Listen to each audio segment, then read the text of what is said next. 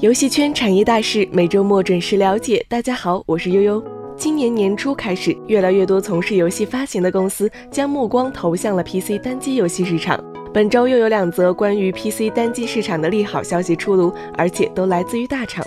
第一则来自于腾讯，三月三日晚，腾讯游戏发布公告称，将在未来一个月中下架 TGP 游戏平台中的所有手游和页游。原 TGP 中的手游将转移至腾讯手游助手，页游则移至 QQ 游戏大厅。根据官方说明，未来腾讯手游助手将作为品牌独立运营。早在今年二月，腾讯曾在 TGP 上发布了一个问卷调查，想要转型为全球游戏玩家与厂商的综合服务平台的意图变得更加明确。根据玩家推测，未来腾讯的 TGP 平台构造会逐渐向 Steam 之类的单机平台靠拢，整体大势已成。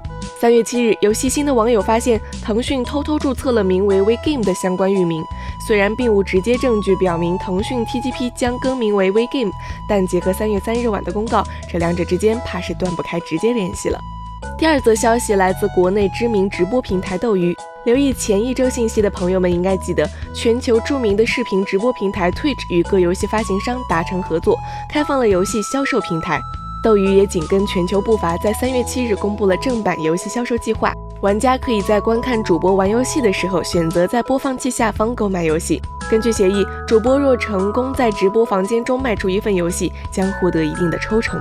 此次斗鱼先行与独立游戏发行商椰岛达成了独家合作，为椰岛旗下游戏《返校》与《归家意图》提供主播资源，而椰岛需要做的就是在游戏售出后与斗鱼方面清算分成。